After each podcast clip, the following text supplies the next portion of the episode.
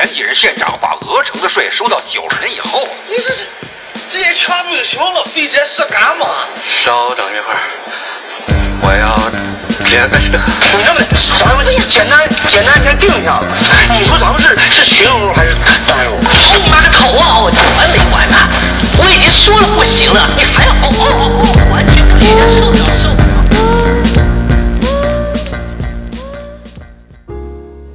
端午假期在家看这部电影啊，其实对我其实是一部老电影啊，九四年的电影。然后，但是对我的震撼是挺大的。一个是这个电影的这个主演是这个李国豪先生，是这个李小龙先生的这个啊儿子。然后很不幸啊，这个李国豪先生在拍片当当中这个不幸的这个遇难了，对，也算是一次事故吧，啊，一个一次意外嘛，然后丧生了。然后其实我觉得，呃，这部电影名字叫《乌鸦》啊，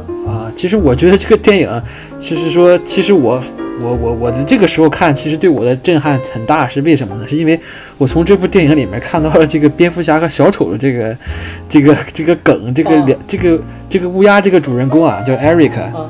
他这个人我感觉他这个人设啊，就是跟这个蝙蝠侠和小丑是很像的啊，就是这个电影其实是呃是呃 不是也不是，就是说呃这个电影其实我们。简单讲一下，它其实是一个漫画改编的，是一个叫 James 欧巴，James 欧巴，欧巴，欧巴，这个不是韩国人啊，是一个 James 那个欧欧巴尔啊，欧巴尔应该叫，对，那翻译好像叫欧巴。然后这样一个人，他他他做了一个呃，等于是 graphic novel 吧，他写的小说，然后有有人给他画出来，应该是啊啊，应该是算 graphic novel 这种这种图形类的小说吧。然后其实是蛮火的，但是我我我我也把漫画也找回来看了，但是其实我这个画风我不太喜欢啊。但是他讲的这个故事，我觉得其实没有电影精彩。他这个漫画画的就是一个就是一个一个人，呃，被被他呃本来过着一个很幸福的生活，准备要求婚了，然后要跟他女朋友结婚了，结果突然间莫名其妙的一天被一帮人冲进来给把女朋友给杀死了，把他也杀死了，然后就这样一个爱情的故事，然后。呃，很伤心的爱情故事，结果这个人呢，他就复活了。对，就是这个男男的啊。对，复活了以后，然后就开始复仇了嘛。啊，所以说我觉得，哎，我感觉就是这个电影一开始，我觉得电影其实比小说的这个这个编剧，我觉得会比这个电影比这个漫画编剧可能会让人会更会讲故事一点，让我更引人入胜一点。就是他把那种痛苦，其实小说那个漫画里面，他把这个复仇先放在前面，然后把这个原因什么的放在后面去解释，啊，然后就是感觉让我有点随，就是体验不到那种悲伤的以及那个复仇的快感。但是你看电影，他是把这个先交代出来了嘛，而且他女朋友确实挺好看的，我都忘了，然后我看了太久了，而且他女朋友是被抢救了四十八小时以后才死的。特别痛苦啊！九，你九四年看的是吧？我操！现在的十年前，一零年。嗯，来，反正就是说，这个电影其实它讲的是一个，嗯，一个人死了，然后被一只乌鸦从阴间带回来的这样一个一个故事啊。就是等于是一个复仇的故事，就有点像那个带着这种复仇的这种怒火去把所有的这个世界操翻一样的这种感觉。嗯，对，这种电影其实很吸引我这种人，就是就平时特别怂嘛，然后 就是天天被打被骂，然后就是想老是想报复这种，但是没有机会这种，但是你看这种电影会得到这种快感，知道吧？但是他也只是干坏人啊，他并没有干他老板啊，他没有说干他经纪人啊，干那个。我我的老板对我非常好，我的老板对我非常好，我的老板对我非常好，我的老板对我非常好。我不是报复我的老板啊，我得讲清楚啊。我报复不好，要 peace and love。我这人脾气很好的，我这很很主动的被 PUA 的一个人。那你就是在 PUA 别人。没有，我我我我 P U A 谁？我操，我都 P U A 谁？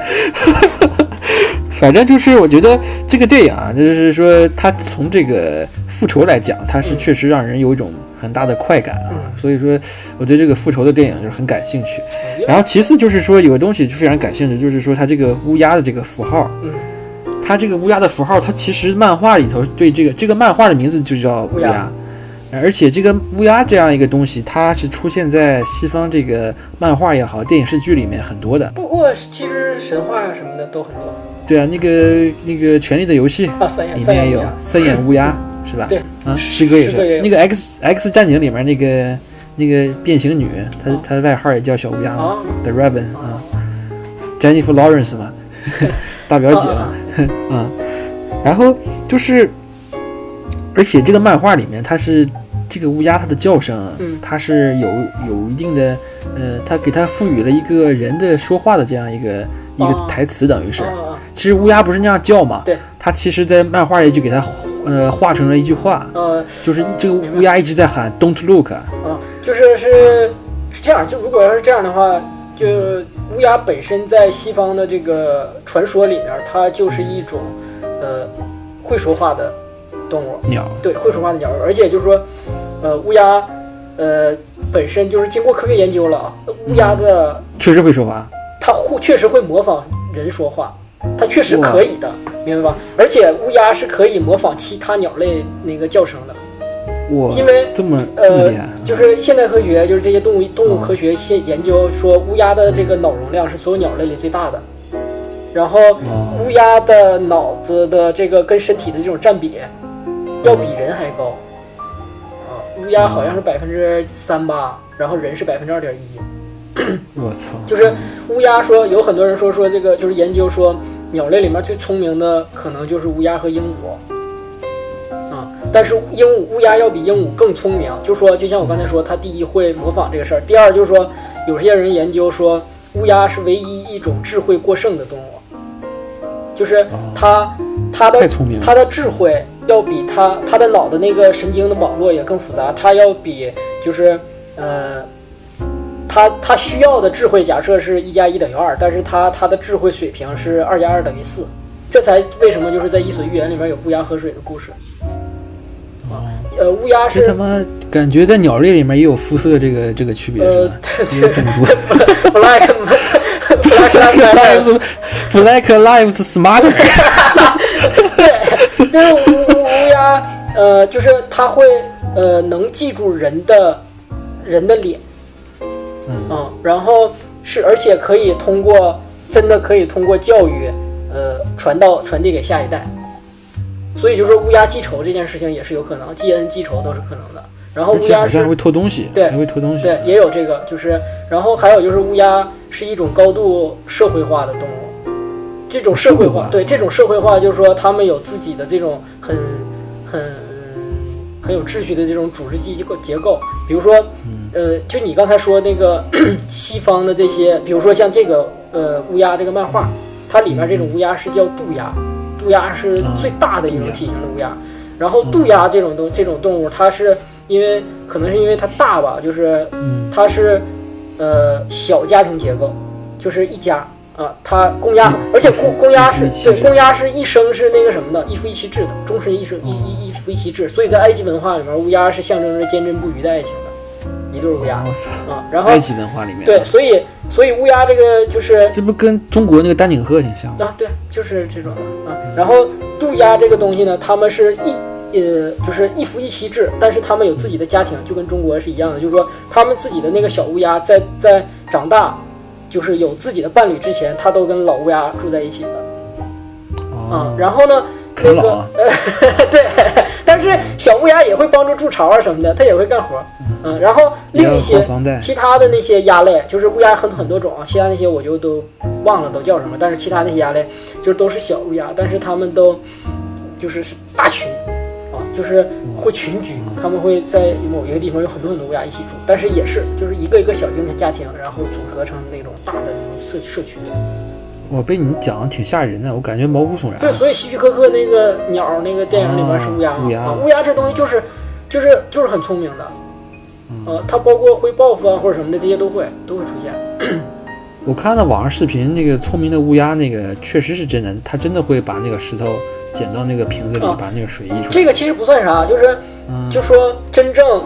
就真正会使用工具这一项，就是你使用工具是需要推理能力的，在真正会使用工具这一项，乌鸦比猩猩什么的还要厉害我啊！就是有有研究说，就是比如说一个瓶子里面放一个吃的，然后给乌鸦放两两个小铁钩，两两个小铁丝儿，一个铁丝儿是带钩的，一个铁丝儿不带钩。然后有两只乌鸦，第一只乌鸦马上就会拿带钩的去勾那个食物吃，第二只乌鸦会把这个直的直的铁丝儿弯成钩，去 我去去拿着吃，就就你会这么牛逼啊！啊，所以乌鸦这个智商超级高。对，所以你看，像你刚才说乌鸦在在在漫画里边给他一个拟人的这种那个叫声，这这个是有有依据的。而且这个在这个漫画里头，呃，这这个漫画里没有，好像是，但是说这个电影里这个这个诠释是说这个男主人公这个 Eric 他死而复生之后是刀枪，呃，就是怎么都弄不死他的。对，刀枪会入，但是不会死，是吧？刀枪会入，但是不会死。然后这也是让他他被报复那些人所打寒的事情，因为他报复都是些小混混渣子嘛，怎么杀怎么砍他，他都不痛，然后呃他会痛，但是都会不会死，都会愈合，但是。但是唯一的问题就是说，一旦他的这只一直跟他形影不随的这只乌鸦，这只渡鸦，如果被伤害的话，他他那他他他也就会受伤了。啊。所以说，这只乌鸦跟他是在共生一体的，一体的共生的啊。其实，所以我就感觉其实有点像这个这个这个叫什么来着？这个叫呃，有点像游戏这种感觉，就是有一个小的一个东西在你的护身兽这种感觉。像有点像宝可梦的感觉，宝可梦的感觉，有点像啊。再再讲回电影这里面这个乌鸦，我为什么叫它乌鸦侠？你知道吗？就是这 Eric 其实他有点像蝙蝠侠和小丑的混合体。这么牛逼！其实我我不知道这个诺兰有没有参考过这部电影啊，但是九九四年这部电影里面，这个这个 Eric 就是李李国豪先生，就是饰演这个乌鸦 Eric 这个角色，他其实好几次提到了 Chaos。就是混乱，对吧？这个就是小丑的作用小小丑的啊。然后他又在无处无时无刻的，就是为了自己的亲人去伸张正义。嗯，因为他的曾经的这个爱人被这些犯罪分子剥夺了这个生命嘛。嗯，所以说跟蝙蝠侠的出身又很像。义警啊，义警 Vigilante 啊，就感觉他这个整个这个人，他其实是一个蝙蝠侠和和这个小丑一样的结合体。因为你看这个黑暗骑士三部曲里面，这个第二部里面。其实小丑也在叫，也一直在叫这个蝙蝠侠 freak，就是这个变，就是怪胎。对对对，啊，所以说其实蝙蝠侠也好，小丑也好，其实是一体两面，是各谈各谈是一体两面，一个是疯狂，一个是极极端的这个正义。对，啊，而且不杀人，然后但是 Eric 是杀人的，就是我感觉其实，而且你包括最可怕的一点就是这个这个这个 Eric 这个乌鸦里面电影这里面这个这个妆。很像这个小丑这个妆，但是我没有查到任何证据啊，因为他那个说小丑希斯莱杰那个那版小丑其实是他自己画出来的，有而且我觉得，对，而且最可怕的一点，我看网上有一点就是说李国豪先生演这部电影的时候，是你跟我讲的吧？嗯，是二十八岁的时候不幸的这个遇难，对，就是在这里面有一幕，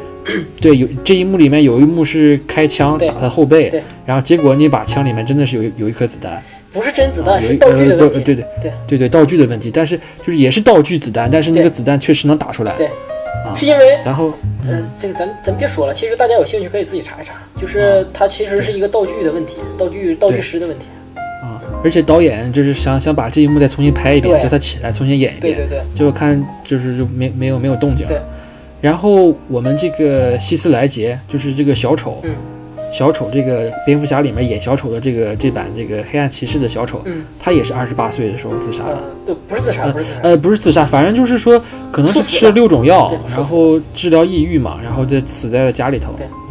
嗯，反正就是这东西就很邪门嘛，对，挺邪的，就是所以说就是这个被诅咒的电影里面的那个第五部就是大乌鸦。啊 啊，倒数第二集，对，然后其实我们有时间可以再细聊这部电影啊，但是。我觉得，你包括那个希斯莱杰，他其实，在演小丑之前，就是说，其实大家也没有觉得他演技多么好。嗯。然后，但是他是为了演这个小丑的角色，后来确定一下，他是把自己关在一个汽车旅馆里关了四十三天。啊，四十多天。四十三天没有出门，然后就也不看电视，然后就是在这个黑暗里面，就像。疯人院一样，然后自己在这个黑暗里头体验这个角色，就是体验那个在那个小丑嘛。那个小丑，因为小丑以前是住在疯人院里的。对，那个什么精神病院来的？Arkham。对，Arkham 精神病院。City 啊，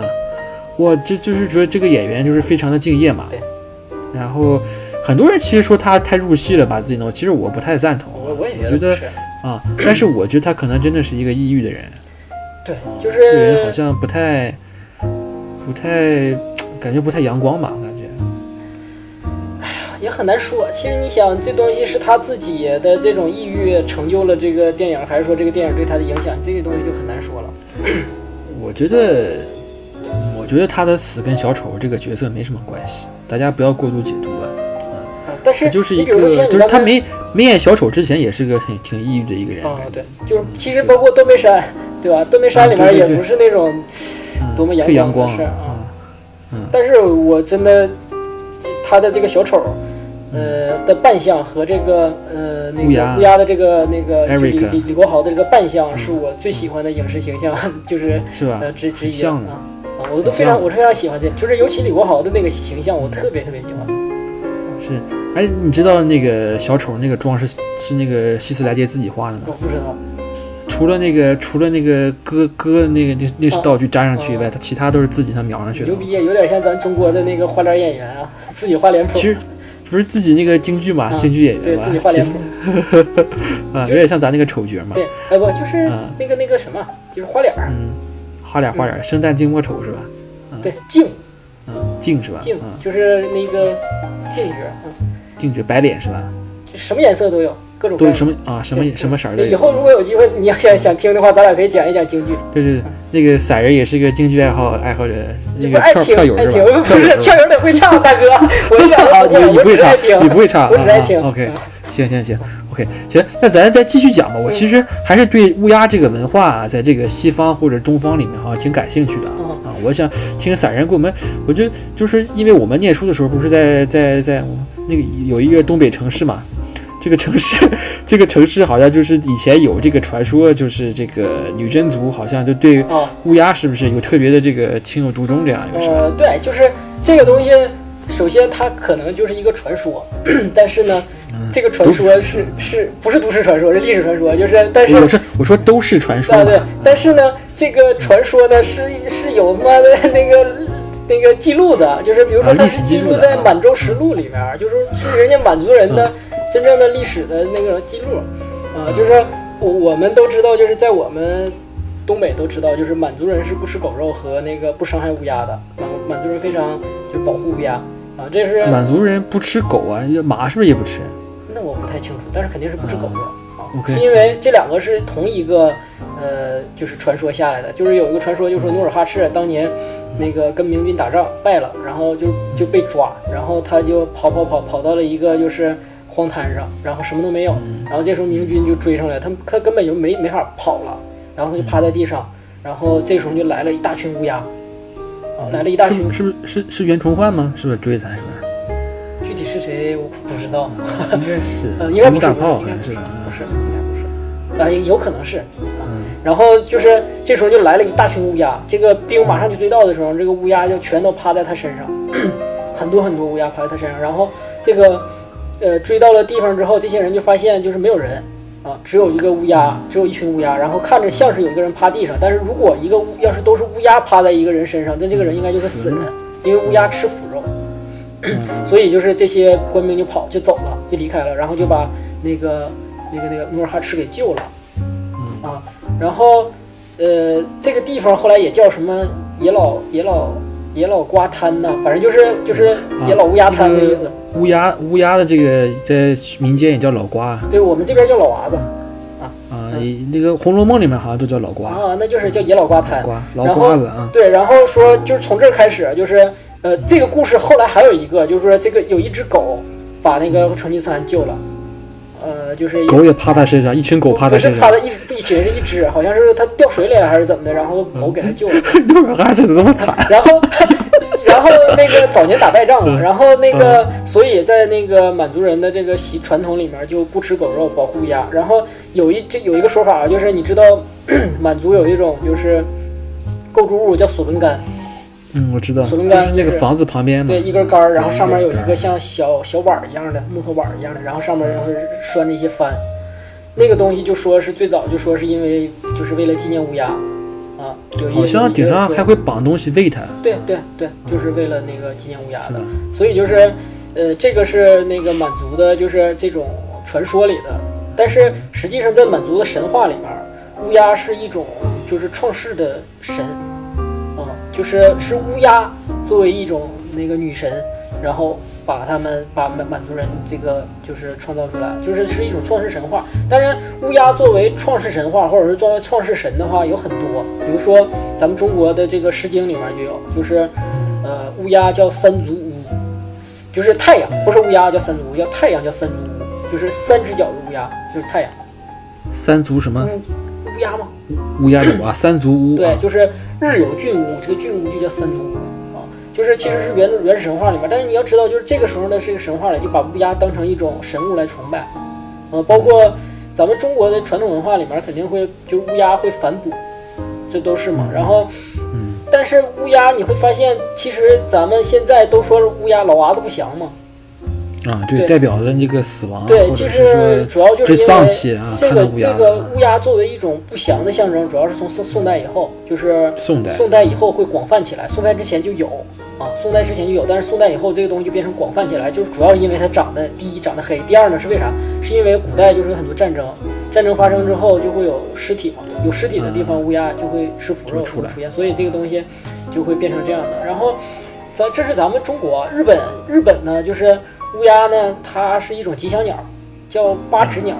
啊，就是也是三足乌什么的，就是它们是一就是一种呃很神圣的鸟，应该是指引过他们的天皇，就是在战争啊还是什么时候指引过他们天皇啊，这是日本。然后在西方的话，西方我觉得这挺有意思，就是分地方，就是呃，但是呢，大部分整体来讲，乌鸦这个东西呢，呃，呃是一种什么呢？就是有一种信使的感觉。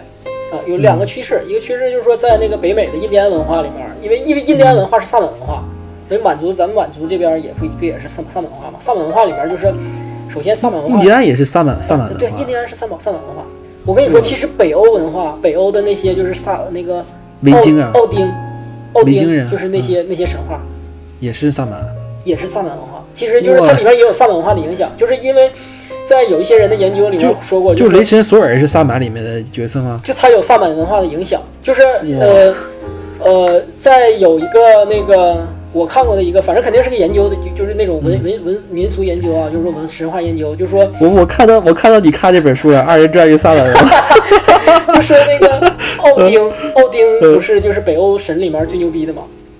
奥丁本身就是一个萨满大法师，啊我，但是具体的就是没展开说啊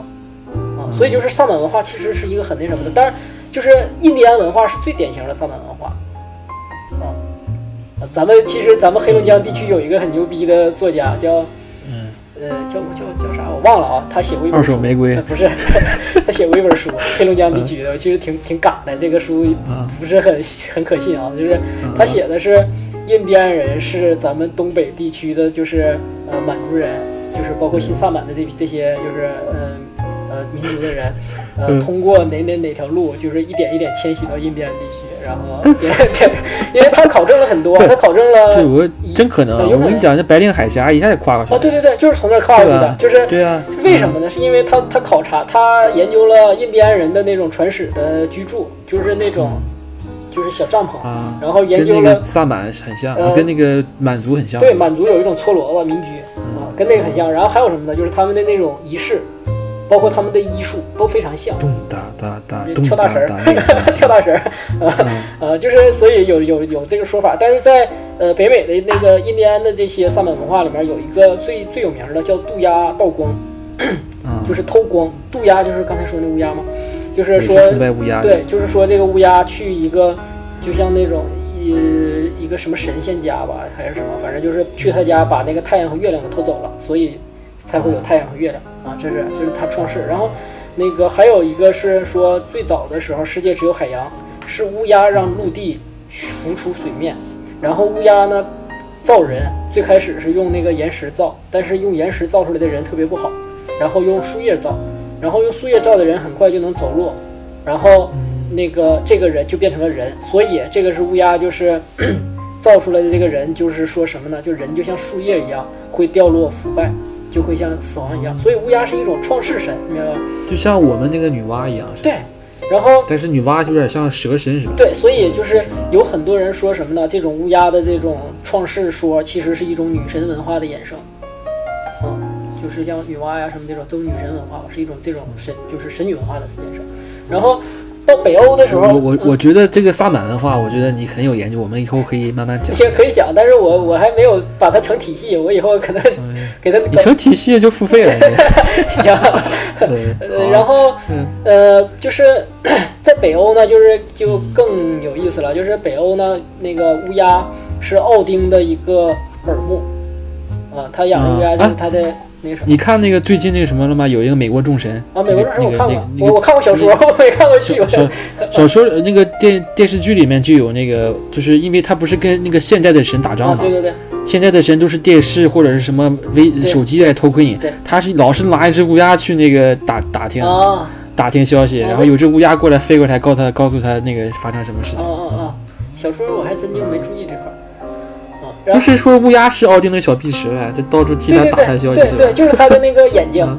嗯嗯，然后呢，乌鸦也是海盗的这种图腾，这个是航海文化里边的。乌鸦怎么会是海盗的图腾？因为在航不应该是在航海文化里面，因为就是本身就是海盗，不就是一种大航海文化嘛？包括凯尔特文化，就是那个英国的这种凯尔特的这种就是文化里面，就是他们都是航海文化的。在他们的航海文化里面有一个神叫叫布兰，这个布兰呢，就是嗯是布兰不是《权力游戏》里面就是就是可能就借鉴了这个，是因为这样的，就是布兰在呃，他这个神话里面是布兰去打一个人，这个人是他妹夫，他妹妹夫对他妹妹不好，他去干他，干完了之后把把他妹夫给歼灭了，歼灭完了之后他也完了，他最后就那个只剩下七个随从，然后但是他受伤了，受伤的过程中就是。呃，他返回的过程中，就是已经就是感觉要不行了，他就让他的侍从把他的头砍掉了。啊，砍掉了之后，他就带着这个，在就是这个头虽然砍掉了，但是他可以说话，就带着这些士兵航海返回了英格兰。然后他这个头变成了宝物，然后呢，这个七个随从就变成了七只渡鸦。所以就是乌鸦是或者说是航海里面的是这种带有指引方向的这个，或者说在在英国的时候，乌鸦就变成了一种带有守护神象征的这个动物。然后为什么就是为什么会出现乌鸦呢？就是航海里面为什么会出现乌鸦？是因为水手很多水手在真的就在以前，就是大航海的时候，呃，古航海时代的时候，就是你没有什么指南针什么的，他们辨别方向是靠放乌鸦，因为乌鸦啊就是放放对，因为第一就是渡鸦这东西好像就是体力非常强，然后第二就是它体型大，而且是黑色的，在大海上可以跟别的鸟类就是分得很清楚。然后就是当那个就是辨别方向的时候，他们会把这个乌鸦放出去，然后水手就看着这个乌鸦往哪飞。哦，所以就是他就会可能就衍生出来，就是他变成了这种航海神。然后呃，就是所以就是呃后来再再往后再，所以这个就是他们海盗的图腾嘛。然后再往后的话，就变成那个呃英国的这个圆桌骑士亚瑟王啊，亚瑟王就是。亚瑟王跟乌鸦有关系。有关系，亚瑟王是 因为这个时候布兰不就变成英格兰的这个守护神吗？他脑袋砍掉了这个，然后他就把布兰的头卡挖出来了，挖出来了之后，他觉得他应该自己去保护英国，所以他最后最后把自己脑袋也砍下来没有，他变成了一只乌鸦。啊，他变成了一只乌鸦，就是说他死了亚瑟，王啊也跟那个谁有点像，跟那个跟那个这个漫画有点像，就是他也是死而复生，然后变成了一只乌鸦。亚瑟王啊！啊我操，啊，真的啊！对，就是他死了死之后，然后嗯所以就是在英国的英国就是不杀那个渡鸦，是因为说亚瑟王变成了一只乌鸦，变成了一只渡鸦，没有人知道哪一只是他，所以不能杀渡鸦。啊，包括后来就衍生出了什么呢？就是伦敦塔，呃，那个地方，因为伦敦塔当时是执行死刑啊什么的，你知道吧？然后那个就有很多乌鸦，啊呃，就吃腐肉。绞绞刑嘛。呃，对，但是就是这些人就会把这个乌鸦就是解释成就是是他们伦敦的守护神，说当有一天如果这个伦敦塔上面没有渡鸦的时候，伦敦就要废了。对，所以就是你这就咱说到那个《权力游戏》，为什么那个布兰是三眼乌鸦，然后为什么是那个就是他们那个什么家族是狼？哦，是因为狼和布狼和乌鸦都是北欧神话奥丁里面奥丁的那个左膀右臂。奥丁，嗯，奥丁的左膀右，如果没记错的话，应该是奥丁，就是他的左膀右臂。狼族的这个啊，对，他有一只是乌鸦，有一只狼。然后，呃，再有就是从其实很多啊，就是我刚才只是说了，可能就是关于乌鸦的这种传说的十分之一。但是乌鸦为什么会变成一种恐惧的象征呢？其实还有一个原因就是，呃，因为它总是就是人死，呃，会出现乌鸦。就像刚才刚才刚刚才说的，就是说，比如说出行，呃，什么时候会出现乌鸦？如果你这个人死了，马上尸体不会被收走，乌鸦是不会出现的，对吧？所以对，一般都是没有人收尸。你会，你已经被剥夺了社会，就是你被社会排除之外了。嗯，然后你有点像摆渡人了，是吧？呃，对，有有有一点像，但是这个就说明什么呢？就是当乌鸦出现的时候，就说明你的这个人，你的生和死都被排除在这个社会之外。嗯，明白了。就是你连尸体都没有人收。那不对啊，那你应该说蛆蛆也是这个。但是蛆没有这么明显啊！你这人死了之后，这乌鸦夸飞过来嘛？然后，呃，所以这个。呃，所以砍人的那个石头，在英国砍人头的石头又叫乌鸦石，啊，然后呃，真正乌鸦变成了一种，就是呃，它有很多的这个呃传说里，它都是一种信使，呃，而而且很灵，就是就是很那什么，但是真正把它解读成死亡的这个使者，就是真正把这个印象给它发扬光大，变得很变成一种固有印象，是爱伦坡的那首乌鸦的诗。是一八四四年，爱伦坡写了一首诗叫《乌鸦》。这首诗的内容呢，写的就是一个男的，他的喜欢的女孩死了，完了他非常伤心。有一个晚上，突然间出了一个乌鸦，然后他就开始说这些事儿。这个乌鸦只说一件一句话，就叫呃永不复还，也有人叫翻译成永不还言，就是意思就是说人死了之后永远不会回来。呃，我操，这那这不就是那个漫画 James O'Barr 漫画的这个来源？对，所以我觉得这个乌鸦应该启示了这个东西。然后，呃，乌鸦的这个，呃，这个诗也被很多人认为是最最最最典型的那个哥特文哥特文学，啊，就是，呃，就是所以对，所以但是你总咱们总结下来，就乌鸦这个东西，呃，乌鸦这种动物，其实是它象征着一些智慧。在在所有的文化里，它都象征一种智慧，因为它确实是聪明，聪明，然后带有它是一个信使，带有神秘性、带有神性的这种死亡的信使啊，它从地狱来传递消息，呃，但是它很神秘、很恐怖，但是它并不邪恶，它并不是说乌鸦这个东西就有多么坏，并不是的，嗯啊，嗯，所以就是呃，这也就是为啥可能那个就是像这个漫画。还真的确实没有什么任何文学作品说乌鸦是个狡诈的东西。有，是个有有吗？有，就说狡诈是因为它聪明吗，啊，它就会去去去去恶作剧，啊，然后也有一些地方就是说它总会骗其他的小动物，啊啊，就是呃，但是没有说那种就是说说乌鸦特别特别邪恶，就像咱们看，嗯，说一些什么东西的时候会会有一种就是邪恶的感觉，但是乌鸦好像并没有。嗯，但是乌鸦总是一些，呃，包括恐怖大师也好，还是任何什么东西，他就是会用它来渲染这个气氛。对，就是说嘛，是神秘恐怖，它很神秘，很恐怖，很神秘。就是乌鸦是，就像我刚才说的，这个东这个动物智慧过剩，它智慧过剩到什么程度呢？就是因为它太聪明了，所以鸟类的这些日常生活会让它觉得无聊。然后有人就看啊，就是有人会发现乌鸦就会拎着树枝往天上飞。然后撒手让树枝往下掉，然后它再往下飞去抓这个树枝，就是在娱乐自己。太可怕了！吧就因为乌鸦可以观察人的这个面部，可以观察人的面部表情什么的，就是说它能记住人，所以在城市里面就说乌鸦，当乌鸦站在电线上，或者是乌鸦站在那个什么地方去看人的时候，它并不像其他鸟类一样是茫然的看。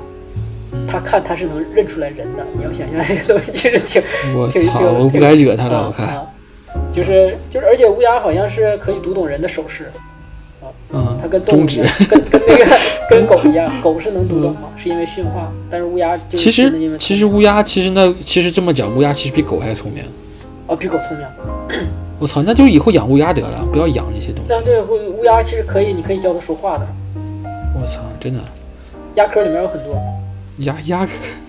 乌鸦，乌鸦，我就我就我就把我那个头像改成乌鸦好了。嗯，乌鸦是世界上唯一纯黑的鸟类，是吗？哎，你不要在这讲那个种族歧视啊！我没歧视啊，多牛逼呀！我操！所以就是 Black lives smarter。对啊，所以就是历史上就是呃，有人考证，就是研研究神话学的人考证，就说在历史上有一些呃神话里面会说黑色的老鹰，黑鹰啊，但是实际上大家考证就说，如果出现这个，极有可能说的是渡鸦，因为渡鸦体型大，纯黑，老鹰是没有纯黑的。我看那个我搜了不少图片嘛，就是乌鸦经常会欺负其他的鸟，嗯包括那个白头鹰，就是那个美国那个国鸟，啊！白头鹰嘛，经常乌鸦会骑在它身上，真的，它会，而且乌鸦经常会去去动物园里偷东西吃，就会会偷，它特别坏，你知道吗？它去先去咬那个豺狼的尾巴，啊把那个尾巴，那个豺狼不就回来咬它嘛啊？啊，其他乌鸦就先就去抢它对东西吃。对对对对对，这个有，特别这个有，这个有，这个有人特别聪明啊啊，啊很聪明。包括就是海里面的，比如说那个，就像说的是水獭，有的是水獭，嗯。水獭抓住鱼了之后，然后有一只乌鸦去叨它的尾巴，然后其他的乌嗯。鸦就、就水獭傻乎乎的鱼放下去找这个乌鸦的时候，其他的就把这鱼拿走，特坏，我靠！就是聪明嘛，嗯。它智商碾压其他的那些动物。